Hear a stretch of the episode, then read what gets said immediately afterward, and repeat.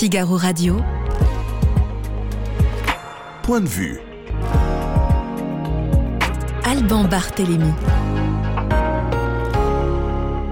Nous parlerons d'abord de l'OTAN. Les pays membres sont réunis en ce moment à Vilnius, la capitale. Faut-il envoyer des armes à l'Ukraine?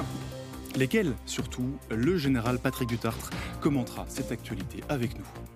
Nous nous interrogeons ensuite sur les banlieues, comment éviter de nouvelles flambées de violence. Euh, l'écrivain euh, Alimata Fofana en vient des banlieues justement, elle nous donnera son point de vue.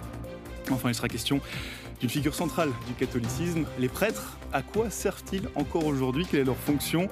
Ils sont en tout cas les héros du nouveau roman de notre invité Thierry Bizot.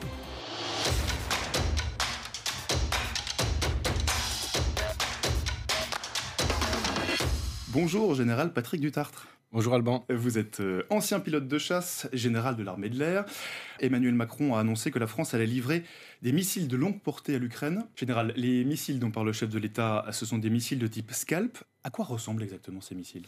Euh, En fait, c'est la version française euh, du, missile britannique Storm Shadow. C'est un missile franco-britannique. C'est un missile de croisière, en fait, qui est largué à partir d'un avion de chasse, en fait et euh, dont l'adaptation a pu être faite sur le MiG-29 euh, et peut-être plus tard sur les F-16, nous, nous, verrons ça. Et ça vous permet, si vous voulez, de tirer à presque 150-200 km en fait de, distance des lignes au moment où l'avion de chasse largue cet appareil, ce missile. C'est une arme de longue portée, on peut absolument, dire ça? Oui, oui, absolument, de moyenne longue portée, hein, à 200 km, ça commence à faire, et surtout destiné, si vous voulez, à des dépôts logistiques, par exemple, des dépôts d'armement et éventuellement des centres de commandement euh, adverse. Alors, le chef de l'État, Emmanuel Macron, a indiqué que la France allait livrer euh, ce type de missile. En réalité, est-ce qu'on n'en livre pas déjà? Euh, non, non, je pense que s'il annonce ce type de missile-là, on, pensait que la France allait en livrer, mais là, c'est une annonce au cours de ce sommet de l'OTAN. Et effectivement, on n'en a pas immensément. Hein. Euh, l'armée de l'air avait juste un peu ce, dont elle avait besoin, mais euh, on va être prélevé sur des stocks et on va en commander d'autres pour l'armée de l'air française. Alors, euh, général, officiellement, l'OTAN ne fournit pas d'armes à l'Ukraine. les pays dont la France le font chacun de leur côté. C'est un peu une forme de paravent diplomatique? Non, non, mais c'est euh, depuis le début du conflit, si vous voulez, euh, les pays euh, sont souverains. Tout de même, vous savez, qu'est-ce que c'est que l'OTAN? C'est la somme des armées de tous les pays, hein. donc et, qui, engage ses moyens, qu'il met à disposition de manière permanente ou occasionnelle pour les forces de l'OTAN en fonction du contexte géostratégique. Et s'agissant de la France, comme des Britanniques ou des Américains ou les Polonais, on, fournit avec des accords particuliers l'Ukraine pour qu'elle les moyens de se défendre, en fait, c'est surtout ça, et moyens de repousser cette invasion euh, totalement injuste. comment est-ce que vous interprétez, quand on, parle de missiles Scalp, ces euh, nouveaux missiles, en tout cas ces missiles que la France va à présent euh, livrer à l'Ukraine, est-ce que ça veut dire quelque chose? Comment vous, vous interprétez Ah oui, oui, c'est bah, bah, déjà, c'est une arme de haute euh, technologie. Hein. Euh, c'est ce qu'on fait un peu de mieux dans, dans, le domaine. Et le fait que la France euh, offre cette capacité à l'Ukraine, c'est un, symbole, à mon avis, assez fort quand même. Mm, mm. Alors en parlant d'armes, vendredi dernier, le, président américain Joe Biden a, quant à lui, annoncé, par la voix de son porte-parole, la livraison d'armes à sous-munitions à l'Ukraine. Alors malaise dans les capitales européennes. Pour bien comprendre, c'est quoi une bombe à sous-munitions?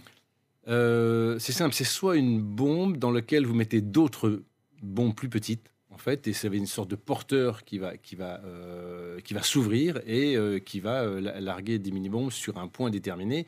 Mais le fait qu'il y en ait beaucoup comme ça, ça fait une sorte de chapelet de bombes et ça couvre une, une, une, zone assez grande. ça, c'est le premier modèle. Et, mais a priori, ce n'est pas ce type d'armement qui va être livré, ce sont plutôt, si vous voulez, des roquettes. Donc la, roquette, c'est envoyé avec un tube et euh, c'est envoyé euh, en fonction des, capacités, 50, 80, 100 km, ça dépend. Et euh, c'est la même chose. Et là, vous avez des sous-munitions qui sont soit antipersonnelles. Alors ça, c'est terrible, hein, des grenades antipersonnelles. D'ailleurs, le Cambodge, vous avez vu, a fait une déclaration en disant était très surpris de ce type de. Oui, c'est le premier ministre cambodgien qui a réagi à cette décision. il souligne que cet armement représente un danger pour les civils, même après la fin du conflit. Mais bien sûr, c'est ça la difficulté, parce que alors, ça dépend aussi du type de, de, de, requêtes à soumission qui seront envoyées par les Américains. Ça dépend ce que vous mettez dedans, soit des armes antipersonnelles, soit des armes anti-chars, éventuellement dans certains cas anti-pistes, ou peut-être anti-mines qui serait intéressant, mais euh, il n'y a pas de précision euh, euh, donnée par les Américains sur le, type de requêtes qui seront envoyées. pourquoi? Alors ça, le danger, c'est que vous avez un pourcentage non négligeable de ces munitions qui n'explosent pas et qui sont donc un, qui sont donc un danger pour toutes les populations pendant des dizaines d'années. C'est ce que dit le Cambodge. 40 ans après, ils ont encore parfois des, mines antipersonnelles, ce qui est grave, qui explosent pour les enfants. Et, et, on comprend, si vous voulez, la gêne occidentale et, à juste titre. La difficulté qui se trouve pour les Ukrainiens, c'est qu'ils n'ont plus de... Enfin, même chose pour les côtés, côtés russes. Avec un conflit d'une telle haute intensité, on manque d'armement en fait. Et, pourquoi est-ce que les États-Unis, on peut comprendre que les Ukrainiens, d'ailleurs tout comme les Russes, finissent par manquer d'armement, mais pourquoi est-ce que les États-Unis choisissent de leur envoyer ce type d'équipement qui est particulièrement dangereux pour les populations civiles? Bah, La première chose, c'est parce que c'est une demande ukrainienne. Alors ça, c'est une, certaine efficacité sur euh, les, euh, les premières lignes en fait euh, russes, si vous voulez, parce que ça peut couvrir un certain nombre de zones. Mais les Ukrainiens ont d'ailleurs annoncé qu'ils allaient mettre beaucoup de précautions avant d'envoyer ce, type d'armement. Et puis parce qu'il y en a un stock assez important aux États-Unis et qui répond à un besoin, si vous voulez, d'armement tout simplement de l'Ukraine. Les bombes à sous-munitions, normalement, c'est non, mais là, comme c'est l'Ukraine, ça passe la Russie utilise ça pour envahir euh, l'Ukraine, alors que l'Ukraine va utiliser cet armement-là tout simplement pour se défendre dans son propre pays. Donc évidemment, ils ont, il y a des précautions d'emploi qui sont très importantes après pour le, futur des zones qui seront couvertes par ce type de munitions. Mmh. Alors la France, quant à elle, le Quai d'Orsay dit, comprendre, euh, même si euh, on comprend bien aussi qu'elle n'est pas très favorable à l'utilisation de, de, ce type d'armement. Et, quand on est général, quand on est militaire, euh, euh, vous l'êtes, euh, vous avez exercé des, hautes responsabilités. Qu'est-ce qui préside à ce genre de décision? La première chose, si vous voulez, c'est qu'il faut qu'on fasse tout pour éviter une guerre. Euh, et, nous, l'idée de la défense nationale française, c'est d'être suffisamment musclé, suffisamment fort pour dire, pour dissuader n'importe quel adversaire de, euh, bah, de, nous attaquer ou d'attaquer nos intérêts vitaux. Donc la dissuasion. La première chose, c'est la dissuasion, mais, mais, sous toutes ses formes. Hein, c'est pas uniquement nucléaire, hein, c'est la dissuasion en disant voilà, nous on a les moyens. Euh, aériens, terrestres, maritimes, pour défendre une zone, pour protéger nos intérêts vitaux. Ça, ça c'est le concept. Et, et, et la, la, guerre, c'est vraiment un échec. Il faut absolument éviter de la faire. Mais bien sûr, quand il faut la faire, eh ben, on y va. Et euh, ben là, il faut des moyens adaptés. Mais il y a aussi, euh, si vous voulez, une éthique de la guerre. Et c'est en ce sens-là que la France a, souscrit à la, Convention d'Oslo, qui est d'éviter ce type d'armement. Mais on peut comprendre aussi que l'Ukraine ayant besoin de munitions, qu'elle va mettre un soin très particulier prendre des précautions, si vous voulez, dans, l'emploi de ce type d'armement. Hum, général, vous l'avez dit, euh, euh, la France, entre autres, euh, est signataire de la Convention d'Oslo qui interdit ce genre d'argument, ce genre d'armement, pardon. les États-Unis, tout comme l'Ukraine, à l'inverse, ne sont pas signataires de cette convention, donc techniquement, ils peuvent les utiliser. Oui, enfin, ça, légalement en tout cas, ils peuvent oui, euh, faisais une convention, ça n'engage que les gens qui sont, qui, sont signataires. Euh, moi, je trouve très bien que la France, comme les Britanniques ou les Allemands, aient signé cette convention euh, d'Oslo, comme la plupart des pays de l'OTAN. là, les Ukrainiens sont responsables, ils vont l'employer sur leur propre pays. Je pense qu'ils mettront des précautions d'emploi, si vous voulez, pour préserver évidemment leur propre population mais c'est parce qu'il y a un vrai souci euh, d'armement, à la fois côté russe et bien sûr côté ukrainien, pour euh, récupérer l'ensemble de leur territoire. Général Patrick Dutartre, vous êtes, euh, je l'ai dit, ancien pilote de chasse. Cette guerre, cette guerre en Ukraine, elle passe beaucoup par les airs. Absolument. Kiev a encore été ciblé par une attaque de, de drone lundi soir, juste avant le début du sommet de l'OTAN dont on parle. Est-ce que euh, cette guerre des airs, entre guillemets, ça nous amène à changer notre armement, à changer la façon dont on voit le conflit? Euh, il est certain que, ce, conflit a mis vraiment en exergue l'utilisation des drones, mais euh, de tout modèle en fait. nous avions, nous en France, des, drones, hein, moyenne altitude et haute altitude, essentiellement pour faire du renseignement, de, de l'information, et on a aussi de l'observation euh, avec une euh, longue durée. En fait, c'est ça qui est intéressant et à longue distance. Euh, ce qui est nouveau, si vous voulez, c'est l'emploi de, de, mini-drones, de drones, de petits drones, de drones moyens et des drones d'attaque. On a aussi des drones armés, nous, en, France, mais c'est vrai que ces drones utilisés contre des chars ou contre des positions d'infanterie, c'est un peu nouveau. Il est sûr que, que toutes les armées françaises vont s'en équiper, euh, l'armée de l'air étant celle qui en avait le, plus, mais essentiellement euh, en moyenne ou haute altitude. Vrai que c'est une nouvelle donnée et qu'il va falloir euh, composer avec, et il n'y a pas de raison que nous sommes un grand pays de l'aéronautique, qu'on ne s'intéresse pas à tous ces trucs, à tous, à tous ces équipements, c'est évident. Mais concrètement, aujourd'hui, est-ce que l'armée française est, est, prête à faire face à ce genre de conflit, à ce genre de conflit dans les airs? Euh, oui, absolument, absolument. Mais, mais, mais, il va falloir quand même euh, rajouter des équipements. C'est vrai que euh, les armées terrestres, par exemple, vont être très intéressées pour déployer de plus en plus de drones de, ce type-là. Et l'armée de l'air, pour se défendre contre ces, drones, notamment grâce à l'aviation de combat, d'une part, et puis aussi à certains équipements solaires pour intercepter tous ces types de drones. Ces drones, ils sont systématiquement pilotés à distance, ils sont parfois automatiques. Vous avez de tout? Vous avez de tout. En fait, qu'est-ce que c'est qu'un drone? C'est un, petit, tout petit avion ou un petit hélicoptère euh, qui n'est pas piloté, à, y, a 100 personnes à bord, mais qui peut être piloté euh, du sol ou en automatique. Mais vous savez peut-être pas que les premiers drones, euh, finalement, euh, datent de, même avant la Deuxième Guerre mondiale, où je crois que la France avait envoyé un appareil sans, pilote, en fait. Et ça, c'était un drone. Et pendant la Deuxième Guerre mondiale, vous savez, les V1 et V2 euh, utilisés par les Allemands sur l'onde, c'était quelque part, c'était des drones. C'était des bombes volantes, oui, c'était des drones déjà. Et, ces drones, ils servent aujourd'hui, alors parfois comme missiles, enfin en tout cas, dans la nuit de lundi à mardi, Kiev a été bombardé par des drones, donc des drones qui portaient sur eux des explosifs. Ils servent aussi à de la reconnaissance oui, absolument. Absolument. Euh, au départ, d'ailleurs, c'était la fonction première des drones, c'était de la reconnaissance euh, euh, et surtout assez discrète quand il fait beau. Attention, hein, parce que chacun de ces drones a des limitations, notamment en fonction des conditions météorologiques. Lorsqu'il pleut, par exemple, vous n'avez quasiment aucun drone ukrainien ou russe sur la zone de front. Euh, ou par mauvais temps. Et, donc, euh, euh, nous, on avait des drones en, France, notamment, on a beaucoup utilisé dans, les pays du Sahel, moyenne altitude et, longue, longue durée, qui vous permettent de, de surveiller des zones de façon assez discrète et assez économe, de manière économique. Général, quelques questions encore sur, euh, sur l'OTAN. Euh, j'aimerais avoir votre avis là-dessus. Euh, lundi soir, le président turc Recep Erdogan a donné son accord à l'adhésion de la Suède à l'OTAN, en tout cas son accord de, principe. C'est une adhésion qui est bloquée depuis plus d'un an. Est-ce que c'est pour vous une bonne nouvelle?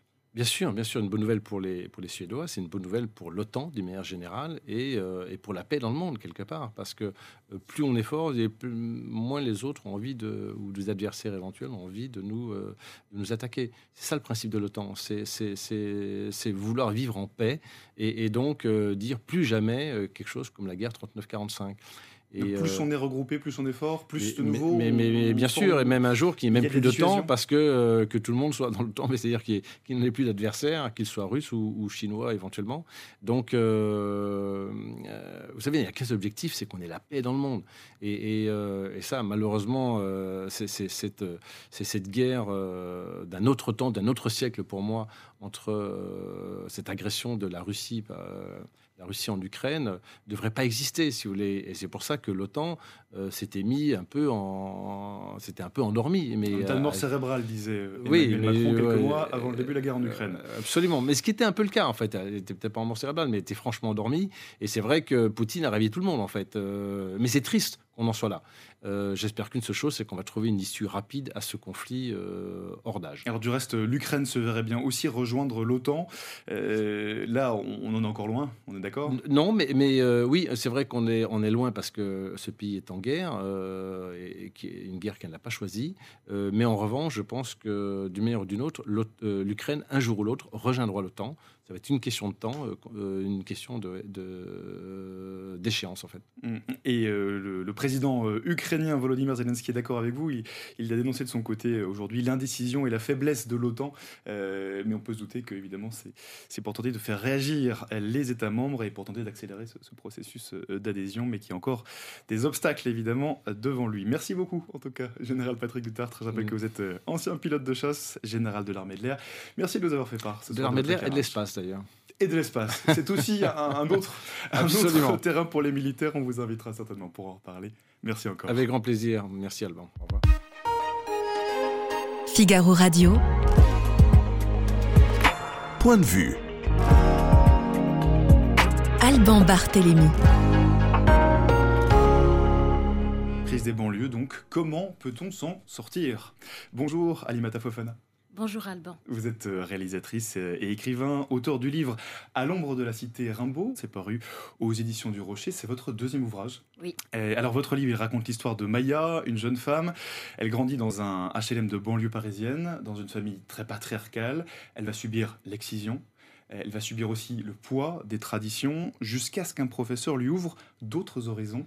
L'histoire de Maya, c'est un peu la vôtre aussi mm, Exactement. Euh, ben, je suis née en région parisienne, j'ai grandi, j'ai grandi dans une cité également, euh, avec une famille euh, originaire d'un ailleurs, ce qui fait que j'ai grandi entre deux mondes. Et bah oui, y, il y a la question de l'excision qui arrive à un moment donné, c'est quelque chose que j'ai subi étant enfant. Et ce que j'ai voulu faire dans ce livre, c'est montrer le rôle de l'école, l'importance de l'école comme moyen euh, d'émancipation. Mmh, on va y revenir bien sûr à l'importance de, l'éducation, l'importance de l'émancipation.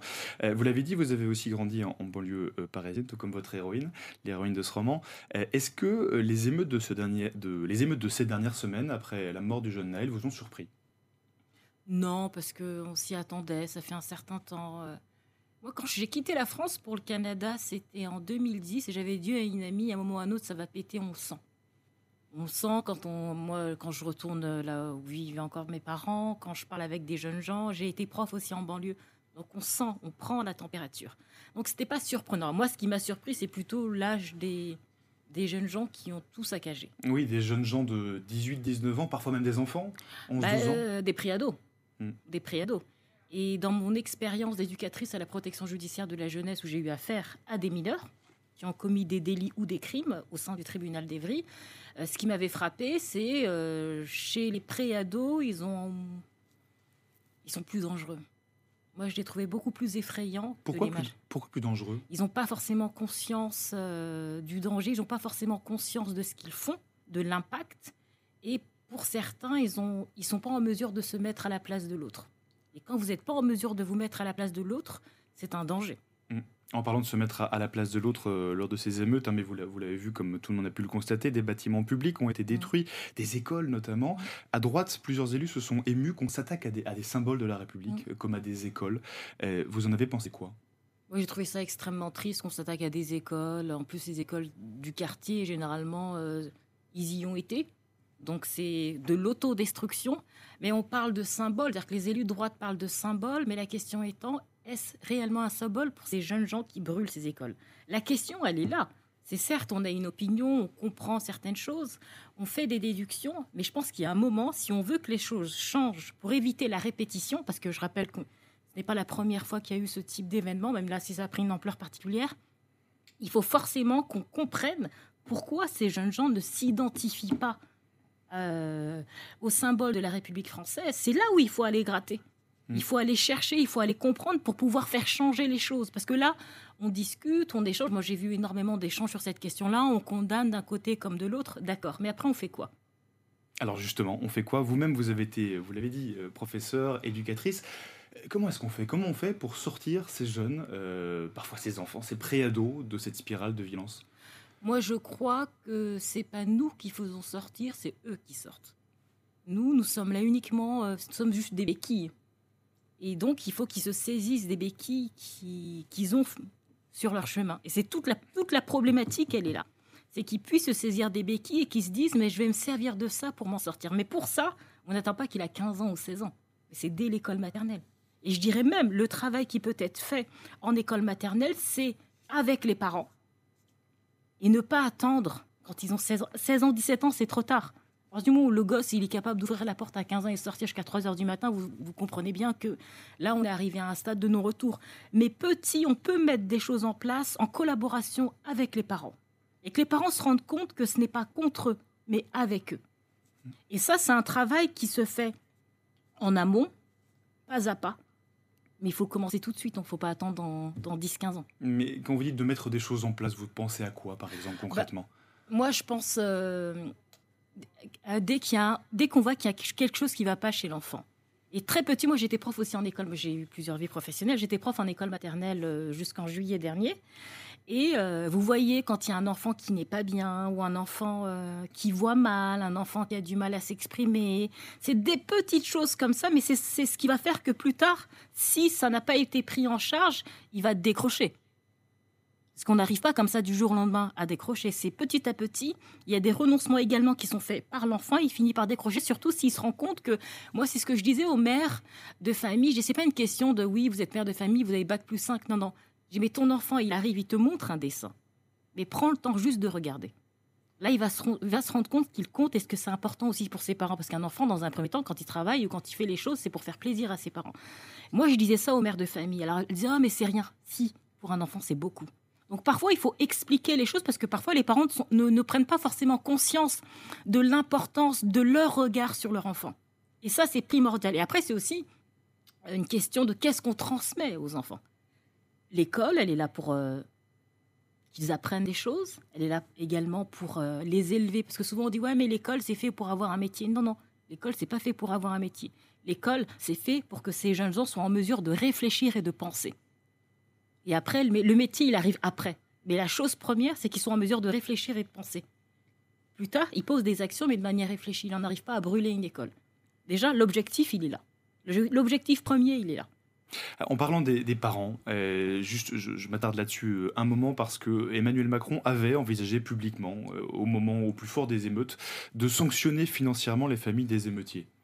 Qu'est-ce que vous pensez de, de ce genre de mesures? Non, mais là, je- il dit ça, mais c'est pertinemment que ce n'est pas possible de le faire. Parce que, Ce sont des mots. voilà, ce- pour moi, bah, c'est le problème. c'est le problème, c'est qu'on a beaucoup de mots, mais qui ne pensent pas les mots MAUX de la société, euh, de ces jeunes gens. C'est que la sanction, bien sûr qu'il faut qu'elle soit là, mais les jeunes gens qu'on a vus à l'extérieur qui ont tout brûlé, c'est pas une sanction comme ça qui va les arrêter. C'est ça qu'il faut prendre conscience, c'est ça qu'il faut avoir, c'est ça pardon qu'il faut avoir en tête. Alors pour autant, euh, et pardon, je vais rebondir sur une question qu'on a dans, dans le chat, c'est euh, Charles euh, qui nous regarde en direct et, je- et que je salue, qui nous dit les magistrats, après ces émeutes, ont, ont tout de même mis en prison plusieurs centaines de jeunes qui avaient été, pris en, qui avaient été pris en, en flagrant délit. Oui, c'est vrai. Et ils sont passés en comparution immédiate et beaucoup, et certains d'entre eux, en tout cas, même forcément sans avoir de casier judiciaire, sont allés en Ouais. prison.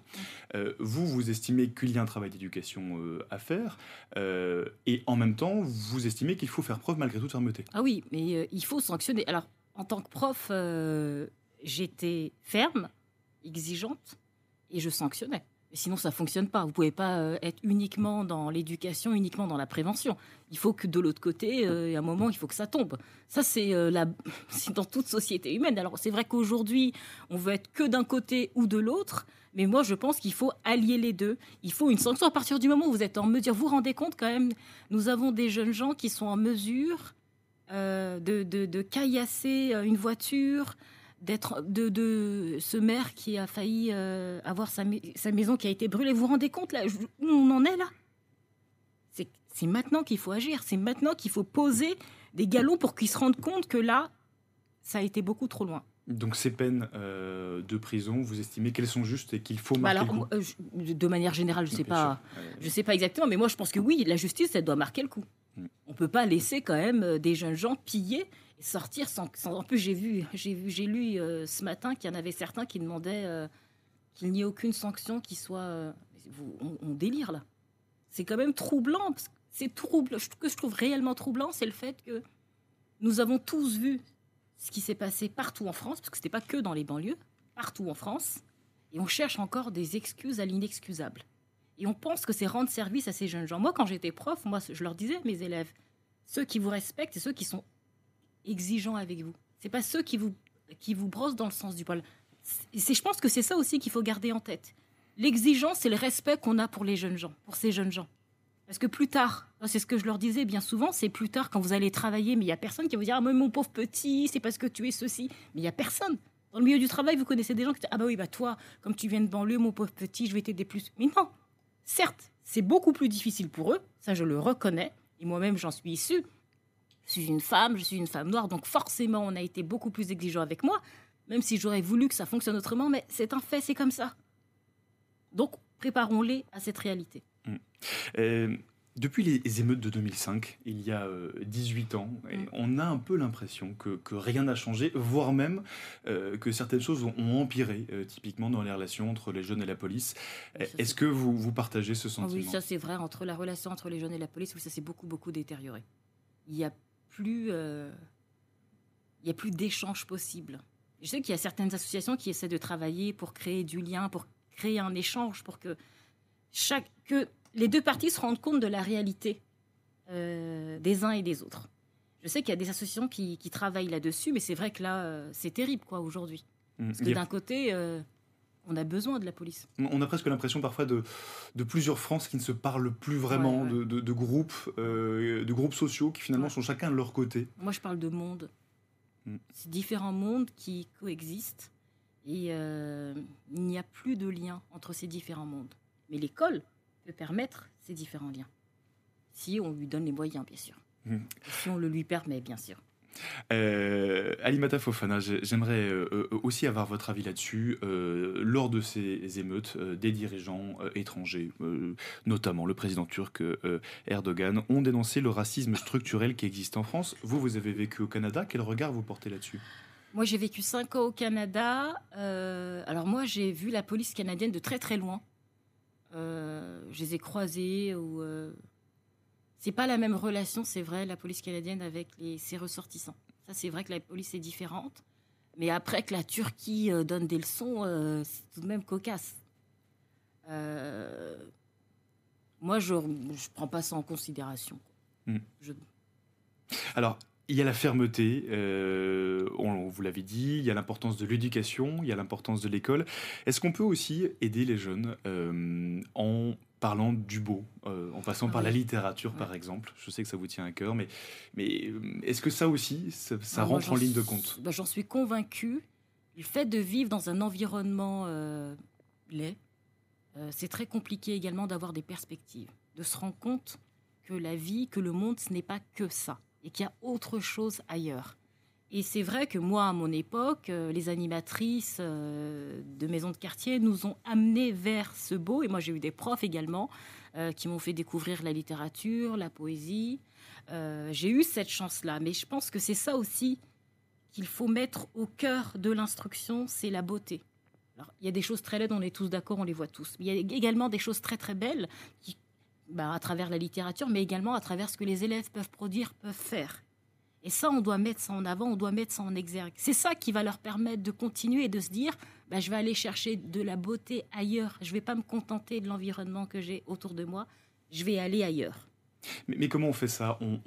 Montre la beauté, on valorise les, jeunes. Euh, euh, quand vous étiez éducatrice, typiquement, euh, est-ce que vous, vous êtes arrivé à, partager votre bah, passion pour la littérature, par exemple? bah, Quand j'étais éducatrice, bah moi, je, je, les allumais parce, dans le sens où moi, ils venaient face à moi parce qu'ils avaient commis un délit, ils sortaient généralement de garde à vue. Donc, je n'étais pas très sympa, pas très agréable. Mais en tant que prof, Là, j'avais à cœur de leur montrer euh, bah, la beauté, serait-ce qu'un verre de racine. Je me souviens, je, leur avais montré, je leur essayais de leur de susciter, euh, déguiser, parce que je pense que la beauté, c'est quelque chose aussi qui s'acquiert. Je pense que c'est à travers le regard que vous allez aiguiser. C'est comme ça que vous allez apprécier cette, la beauté des choses. Alors, il y a des choses instinctives que vous allez trouver belles, mais je pense qu'il y a d'autres choses où vous avez besoin d'un accompagnement, pardon, le théâtre. Moi, je pense qu'aller au théâtre, c'est pas aussi simple que d'aller au cinéma. Et aller au théâtre est un apprentissage. Et, euh, et ça, c'est également le rôle des enseignants en lettres, euh, en français, euh, d'amener les élèves dans un théâtre, même s'il n'y a pas de pièce, mais juste arriver à la comédie française et de regarder les lieux. Mm. C'est sublime. Alimata Fofana, euh, une toute dernière question. Est-ce que ça peut aussi, euh, cette euh, éducation, cette éducation au beau, est-ce que ça passe aussi par des histoires Vous, vous avez raconté votre histoire, alors vous le raconté dans, ce livre indirectement, en passant par une, une héroïne de fiction. Est-ce que par des histoires, on peut aussi faire prendre conscience de certaines choses? Oui, moi j'en suis convaincue. oui, je l'ai fait à travers mon livre À l'ombre de la cité Rimbaud. Mais euh, moi, j'ai aussi appris à travers l'histoire de Léopold Sédar Senghor. C'est un euh, président poète que j'aime beaucoup à travers sa poésie que je trouve extrêmement belle. Mais je pense qu'il y a aussi un élément aussi à ajouter si on veut que les choses changent, c'est aussi faire en sorte que notre parole existe même quand il n'y a pas d'émeute. Et nous sommes également en mesure de parler de toute autre chose, mais c'est vrai que après cette période, on disparaît, on va finir par revenir à un autre moment, mais quand il y a des choses très euh, compliquées et très alarmantes. Et je dirais même pour le gouvernement français, et moi c'est ça qui me frappe, je me dis mais pourquoi il ne s'appuie pas sur des gens comme nous? On maîtrise ces deux mondes. Pourquoi il ne s'appuie pas sur nous? Moi je parle aux parents, je parle aux mères, bah, surtout en plus sur la problématique de l'excision sur laquelle je travaille. Donc pourquoi il ne s'appuie pas sur des gens comme nous? Emmanuel Macron a dit, bah, il essaie de comprendre. Bah, moi, je, on se voit dans un café et je lui explique tout. Hein, euh, il va très très bien comprendre. Et donc, ce qui veut dire que ses conseillers, il a besoin que ses conseillers viennent également d'un autre environnement. Encore vaste question. Là, on pourrait continuer à en parler des heures. En tout cas, merci Ali Matafofana. On peut d'ores et déjà conseiller au président de la République et à ses conseillers de lire votre livre. Ça s'appelle À l'ombre de la cité Rimbaud, vous l'avez dit. Euh, c'est votre deuxième ouvrage et c'est un livre paru aux, éditions du Rocher. On vous réinvitera pour le coup. merci encore. Merci à vous. Figaro Radio. Point de vue. Alban Barthélémy. A-t-on encore besoin de prêtres? C'est la question. C'est une des questions que nous allons adresser à présent avec notre invité. Bonjour Thierry Bizot. Bonjour Alban. Vous êtes euh, écrivain, producteur de télévision et auteur de ce livre. Ça s'appelle Viens et suis-moi euh, et c'est euh, paru aux éditions du Seuil. C'est votre septième roman, je crois? Ouais, un peu plus peut-être, huitième ou... Septième, huitième, dans ces eaux-là. Peu importe. vous êtes notamment l'auteur aussi de, de Catholique Anonyme, livre à succès adapté au, cinéma depuis. Alors dans ce nouveau roman, il est question à nouveau de religion. Votre héros, c'est un prêtre, Joseph Le Pic. D'abord, pourquoi avoir pris un, prêtre comme héros Est-ce que c'était une façon de rendre hommage au prêtre, quelque part? Alors au départ, mon héros n'était pas un prêtre. Mon, idée de départ, c'était de faire un livre dont le héros meurt à quasiment à la première page et qui, il s'en rend pas compte tout de suite. Mais il se découvre, il se découvre sur son lit de mort, et donc il comprend qu'il est mort. Il sait pas pourquoi, il sait pas comment. Euh, il assiste, donc il est comme un esprit. Il assiste, il, voit tout, il entend tout, mais personne ne le voit. Personne, il peut pas parler, il peut pas toucher les gens. Les gens le voient pas. Et je voulais commencer par ça. J'avais trouvé un héros différent. Et en fait, en cours de route, je me suis dit si le héros était un prêtre, ça serait pas mal, vu que les prêtres normalement sont des spécialistes de la mort plus que nous. Il la côtoie un peu plus. Normalement, il devrait.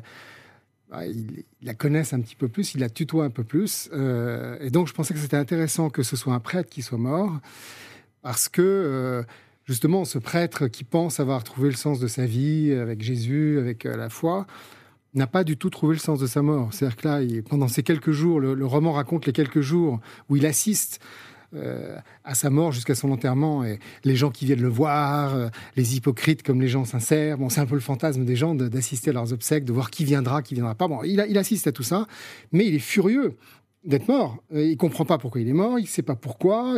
Il, s'adresse à Jésus qui est son boss. Et il lui dit, je, voilà, il est furieux contre Jésus en, se disant comment j'ai toute la vie que j'ai construite, parce qu'il meurt assez vieux et assez jeune en même temps, il a 71 ans. Il se dit, mais toute cette vie que j'ai construite, année après année, est biffé d'un coup de crayon sans raison, sans que je puisse euh, me préparer, sans que je voilà. Donc c'est un peu tout un travail qu'il va devoir faire pour euh, apprivoiser sa propre mort. Et du coup, ce prêtre se pose la question du sens en réalité de son existence, en tout cas du sens bah de sa mort. Euh, Thierry Bizot, est-ce que vous avez rencontré des prêtres pour écrire ce livre? Alors. J'ai, moi, j'ai connu une conversion il y a 15 ans, donc je, me suis mis à fréquenter des prêtres et à connaître des prêtres. J'ai pas fréquenté des prêtres exprès pour écrire ce livre. J'ai écrit ce livre en connaissance de cause, parce que j'ai quelques amis prêtres dont je connais un peu la vie, euh, donc je me suis inspiré de leur vie, euh, mais j'ai pas été faire une, étude particulière. Mais je leur ai fait lire à certains d'entre eux avant, pour voir si j'étais complètement à côté de la plaque ou pas. Et ça collait. Ça collait. Alors je vous dis ça parce que votre livre fait un peu penser à certains égards à, un autre, euh, de loin, Journal d'un curé de campagne de, Bernanos, qui met en scène lui aussi un prêtre dans sa vie quotidienne. Euh, là, votre héros, concrètement, il va faire face euh, à travers toute cette galerie de personnages, en revisitant quelque part un peu toute sa vie, il va faire face à ce qu'a été sa vie en paroisse, euh, à ce qui a été sa vie de prêtre, sa vie quotidienne. C'est pas une vie facile, hein, visiblement. Bah, c'est une vie en fait qui a une caractéristique, euh, c'est que c'est une vie à la fois qui peut être très heureuse puisque c'est la grande découverte qu'a fait ce prêtre et que moi j'ai fait aussi dans ma vie, c'est que la, religion, la foi, c'est pas un concept philosophique. Dieu n'est pas un concept philosophique. C'est pas non plus une loi morale de bonne conduite. Rien à voir avec ça. D'ailleurs, vous racontez la conversion de votre personnage. Je raconte la conversion du personnage qui était avocat, qui allait se marier, qui a renoncé à son mariage pour devenir prêtre. Non, la grande découverte qu'il a faite, c'est que euh, la, foi, la religion, Dieu, c'est une rencontre amoureuse. Donc, donc a priori, c'est une, vie habitée par une grande histoire d'amour. C'est comme un, couple qui, qui durerait, euh, voilà, une grande histoire d'amour d'un couple. Donc, de ce point de vue-là, la vie du prêtre, s'il est vraiment heureux et habité par la foi, il est, il est heureux. D'ailleurs, je pense que les, les chrétiens, euh, les croyants qui font la gueule, sont suspects. Parce que finalement, comme les gens qui sont en couple et qui font la gueule, on se dit, bah, peut-être qu'il y a un problème d'amour. Bon. Donc de, ce point de vue-là, leur vie est remplie, mais ils sont quand même très seuls. Ils sont très seuls parce qu'ils sont mis, bien qu'ils soient très entourés tout le temps, qu'ils fassent plein de choses, ils font des mariages, des enterrements, des baptêmes, des catéchistes, ils rencontrent des tas de gens, les gens, ils font des confessions, les gens viennent leur raconter leurs, secrets les plus intimes. Donc on ne peut pas dire qu'ils soient isolés, parce que j'ai fait exprès de prendre un, prêtre de quartier. Euh, mais ils sont quand même très seuls. D'abord parce qu'ils se retrouvent seuls le soir c'est fini maintenant les temps où les prêtres vivaient ensemble, où ils avaient la bonne du curé, comme on disait, avec qui on pouvait avoir une petite conversation. Ils sont parfois très seuls, longtemps dans les campagnes comme en ville. Et puis ils sont seuls parce qu'ils sont mis sur un piédestal un peu par leurs paroissiens, qui les traitent comme quelqu'un d'un peu particulier. Et donc, ils, ont du mal à, échanger. Et moi, je sais que les prêtres que, que je connais, avec qui j'ai des relations amicales, euh, je sens qu'ils sont contents d'avoir, euh, de pouvoir relâcher la pression et d'avoir euh, des relations euh, euh, qui sont dénuées du, lien un peu euh, hiérarchique, mais d'autorité entre un prêtre et, un, chrétien de base. C'est quelque chose que vous avez rencontré concrètement, cette solitude dans la vie sociale des prêtres Oui, bien sûr. Mm. on le sent. Et c'est une réalité. C'est à la fois une réalité quand on regarde leur agenda, on va dire, ou leur mode de vie, ou comment ils vivent, mais c'est aussi une réalité euh, psychologique. C'est-à-dire que dès que vous, dès que vous commencez, vous êtes un peu ami avec des prêtres et que vous commencez à leur poser des questions comme vous demanderiez à un ami sur son moral, sur comment ça va, vous sentez que personne ne leur pose cette question. Ni leur hiérarchie d'ailleurs, qui est un peu rigide souvent, euh, ni leurs paroissiens qui n'osent pas parce que c'est comme de demander. Euh, si, si vous, deviez déjeuner avec le président de la République, vous ne lui direz pas alors comment ça va le moral? Et vous seriez devant le président de la République avec des questions auquel il est prêt à, ce que, à répondre. On, met un peu trop les prêtres euh, sur un piédestal? Voilà, je pense qu'on les met un peu. les paroissiens, bah oui, les, ils sont en, position un peu d'autorité du point de vue du point de vue de la spiritualité uniquement. Ils ont un hein. ministère particulier. Ils ont un ministère particulier. Ils ont, voilà, ils sont par rapport à nous, ils sont plus entre guillemets cultivés spirituellement. Ils sont plus entraînés spirituellement. Ils ont plus réfléchi à ces questions que la plupart des paroissiens. Et donc, quand les paroissiens reconnaissent l'autorité du prêtre euh, du point de vue spirituel, bah forcément, il est un peu au-dessus d'eux, d'une certaine façon. Euh. Je vous pose aussi la question, euh, euh, Thierry Bizot, parce que aujourd'hui, en France, le, rôle central du prêtre dans la liturgie, il est de plus en plus remis en question au sein de l'Église catholique, enfin au sein de l'Église de France, mais c'est vrai aussi au sein de l'Église catholique de façon générale. est-ce que le, est-ce que le prêtre, c'est une fonction pour vous qui est un peu en voie de disparition? Non, je pense pas. Je pense pas. De même que je pense que j'espère qu'un jour il y aura des prêtres femmes. Je vois pas de raison pour laquelle il n'y aurait pas. Euh, mais non, je ne crois pas, parce que de même que d'ailleurs, je ne suis pas très inquiet pour l'Église en général, qui en a vu d'autres, qui, qui traversent une crise très importante, notamment en France d'ailleurs, partout un peu dans le monde, mais notamment en France, euh, mais qui en a vu d'autres, qui en verra d'autres, euh, mais qui, pour moi, a deux forces, enfin, deux trésors inoxydables en elle. La première, c'est l'évangile, c'est la parole de Jésus, qui n'est pas, contrairement à ce qu'on pense, une parole sage, philosophique, intelligente, raisonnable. Non, c'est une parole révolutionnaire, scandaleuse, c'est de la lave en fusion, je dis parfois, donc c'est une parole vivante, donc c'est quelque chose qui, voilà, qui est comme un volcan en éruption depuis 2000 ans, donc euh, ça déjà, ça, ça c'est inoxydable. et la deuxième chose qui est inoxydable, c'est pas tellement l'institution, le pape, les prêtres, combien de prêtres il y a, etc., c'est les, les, chrétiens, c'est-à-dire euh, les gens qui, qui portent cette parole. Il faut bien savoir quand même que quand Jésus est mort, dans, un endroit paumé de la, terre. Hein. Il aurait pu décider de naître à Rome, qui était à l'époque le centre du monde, dispenser sa foi. Il a choisi un pays complètement paumé. Euh, quand il meurt, il laisse, je sais pas, une poignée de fans sur terre qui savent pas lire, pas écrire. Il n'y a pas une petite, euh, il a pas un évêque, il n'y a pas Internet, il n'y a rien. Et aujourd'hui, 2000 ans après, il y a 2 milliards de chrétiens. Bon, donc euh, les gens se sont passés les choses donc La diminution du nombre de, croyants, c'est pas quelque chose qui vous inquiète? La diminution du, nombre de croyants euh, en France, du nombre de catholiques? Non. Moi, je pense que, je pense que tout, tout être humain est un être spirituel, c'est-à-dire qu'il a besoin de spiritualité, quelle que soit sa croyance, qu'il croit en Dieu ou pas, quelle que soit sa religion, peu importe. Donc il a un besoin spirituel, et parfois d'ailleurs très peu adressé, parce que c'est un peu un tabou, notamment en France, qui est tellement laïque que avoir un besoin spirituel est parfois difficile et tabou. Et les gens ont un manque de, ont besoin de spiritualité. Et donc, quand, quand ils trouvent la spiritualité grâce, par exemple, à une religion, mais ce n'est pas forcément une religion, ça les soulage énormément. Donc, je, compte sur le, fait que l'être humain, de tout temps, euh, a eu besoin de spiritualité, c'est-à-dire de quelque chose de plus grand que lui, d'accuser réception euh, d'à la fois, pour moi, la spiritualité, c'est à la fois vouloir contrôler sa vie de la façon la plus rationnelle possible, et c'est très bien, et en même temps, paradoxalement, d'accepter de, de, rendre compte qu'on a quelque chose de plus grand que nous qui nous dépasse. Mmh et sur le Figaro.fr. Je salue notamment Chris Cross qui nous regarde et qui nous parle du, protestantisme. Alors on pourra avoir un, débat sur la religion, mais on, parle aussi d'un roman, mon cher Chris Cross. Euh, je salue également Charles M et, Nicole 06, euh, ainsi que, que Chardon Bleu. Si vous avez une question pour notre invité, pour euh, Thierry Bizot, n'hésitez pas à la laisser dans le chat. Thierry Bizot, dans, votre, dans votre livre, Viens et suis-moi, il y a aussi des très très beaux passages sur le sacrement de réconciliation. C'est un sacrement qui est important pour vous? Alors c'était un sentiment, un sacrement, pardon, euh, que je trouvais. La confession, hein, pardon. oui, ce qu'on appelle la confession. Euh, d'ailleurs, quand je suis arrivé, moi je, suis catholique de naissance, j'ai décidé de plus aller à la messe quand j'avais 18 ans, et puis à 45 ans j'ai eu cette conversion. Donc entre-temps, l'Église a un peu changé et la confession était devenue le sacrement de réconciliation. J'avais trouvé ça un peu du marketing. Euh, on change le mot. Ouais, on change le mot pour faire un peu plus moderne, etc. Mais en réalité, ça, ça correspond à une réalité. Les gens pensent que la religion catholique est horrible parce que justement à cause de ce, ce sacrement de la confession la réconciliation parce que du coup on va se fustiger devant un prêtre, etc. En réalité, c'est quoi exactement la confession La confession, euh, personnes qui ne seraient pas catholiques et qui nous regardent. La confession, en fait, le péché. On parle du péché. Le péché, ce n'est pas enfreindre un code de, la route euh, morale existerait. Il n'y a pas ça à l'aide dans l'Église. On vous dit pas ça c'est bien, ça c'est pas bien. À part les dix commandements qui sont déjà dans le code civil, hein, de tu tueras pas. Euh, Mais à part ça, il n'y a, a, pas de code de vertu. Le péché, c'est quand et vous le savez très bien de façon intime, quand vous avez blessé un amour, quand vous avez dit quelque chose à quelqu'un qui l'a blessé, volontairement ou involontairement, mais vous le savez très bien. Personne peut-être ne l'a remarqué, mais vous, vous le savez. Vous savez que vous avez blessé un amour.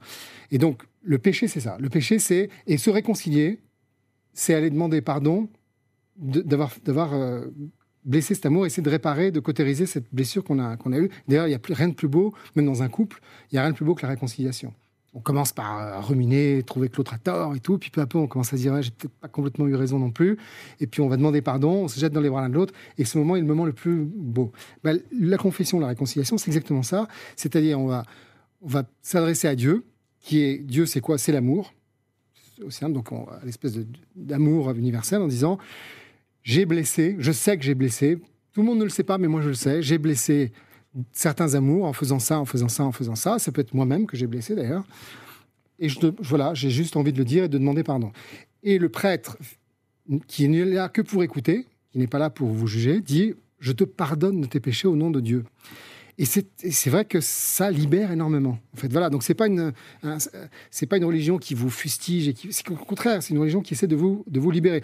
Aujourd'hui, il y a la psychothérapie, la psychanalyse. Moi, j'en ai fait une qui ressemble un peu à ça. C'est à vous pourriez dire pourquoi vous allez chez un psychologue, raconter ce que vous savez déjà, parce que c'est vous qui le dites. C'est pas lui qui vous dit des choses, c'est vous qui lui dites des choses que vous savez déjà. Mais il faut les dire pour guérir. Et par ailleurs, votre personnage, ce prêtre, Joseph Lepic, euh, le fait d'entendre des histoires, ça fait basculer aussi la sienne, ça lui rappelle euh, toute une série de, euh. Ça le confronte un petit peu intérieurement. Il y a, par exemple ce, personnage, ce dialogue avec Manon, qui est une, une, une jeune fille qui, qui, vit une histoire familiale absolument, absolument enfin, complexe, compliquée, très très très très difficile. et il va quelque part un petit peu la, soutenir, l'accompagner du mieux qu'il peut. Les prêtres, ils ont aussi cette fonction là cette fonction d'accompagnement Bien sûr. C'est-à-dire que là, il tombe sur une petite fille qui ne lui dit rien, qui vient en confession parce que sa mère l'oblige à aller se confesser, euh, qui ne lui dit presque rien, mais qui a une poésie folle. il traite charmé par, euh, la personnalité de euh, cette petite fille. elle ne lui dit rien, mais il soupçonne qu'elle est victime d'un inceste dans sa famille. Mais elle ne lui a rien dit. Et quand bien même elle le lui aurait dit, sous le secret de la confession, il, ne sait pas ce qu'il doit faire ou pas. Mais là, c'est encore pire, il, elle lui a pas dit, mais il a compris. Et donc, il ne sait pas comment faire pour l'aider sans trahir sa confiance, euh, mais tout en la sortant de ce, de ce mauvais pas. Mm, mm. je ne vous raconte pas comment il fait, mais... Oui, on ne racontera pas l'histoire. On peut tout de même dire que euh, votre personnage ne, revient pas à la vie. Ce serait... je pense que je ne trahis pas le, secret de votre histoire en, disant ça. Euh, mais par contre, évidemment, qu'il il, raconte un petit peu sa propre histoire. On fait des allers-retours entre sa propre histoire et l'histoire des personnes qu'il a rencontrées, qu'il rencontre. Euh, une dernière question, Thérèse Bizot. je l'ai dit, vous vous êtes converti sur le tard, vous l'avez raconté, vous êtes converti au catholicisme sur le tard. Mm. Vous l'avez raconté dans un roman précédent, Catholique Avec le recul que vous avez, euh, quel regard vous portez sur l'Église catholique d'aujourd'hui? Bah, Je pense que l'Église catholique, euh, comme toute entreprise humaine, est pleine de défauts et pleine de qualités, qui a dedans des gens extraordinaires et des gens épouvantables. C'est comme ça. Il ne faut pas croire que sous prétexte que c'est l'Église catholique qui a été lancée par Jésus en disant à Pierre, sur cette pierre je bâtirai mon Église, c'est un endroit euh, parfaitement euh, euh, parfait. Ce, n'est pas un endroit parfait. Non, elle est très critique. Il faut accepter ça. Ce que je trouve dommage aujourd'hui, c'est que comme elle, est, comme elle subit une crise et qu'elle souffre, elle a fait un bon boulot d'ailleurs de faire le, rapport sauvage, de vouloir nettoyer les écuries de Jas, mais sauver, pardon, sauver, pardon. Mais, mais comme elle, comme elle vit cette crise en ce moment qui est forte, elle a malheureusement tendance à se replier un peu sur elle-même et sur des, sur des valeurs un peu rigides. Et souvent, les catholiques qu'on entend dans les médias sont souvent les plus rigides, donc donnent une image un peu euh, rebutante euh, aux gens qui pourraient être intéressés euh, de s'intéresser à cette religion qui est magnifique par ailleurs, qui, est formidable. Et donc voilà, moi je, sens ça, je sens un peu un moment de, crispation. Mais voilà, ça, c'est, pas grave. on, ça va continuer tranquillement. Hein. en tout cas, votre roman, lui, il n'est pas tranquille. Les aventures de votre héros ne sont pas tranquilles, c'est le moins que l'on puisse dire. Euh, je redonne le titre de votre livre. Ça s'appelle Viens et suis-moi. Euh, c'est euh, votre septième ou huitième livre. on ne saura jamais. voilà, c'est un livre en tout cas passionnant. Et c'est paru aux éditions du Seuil. Merci beaucoup Thierry Bizot. Mais merci à vous.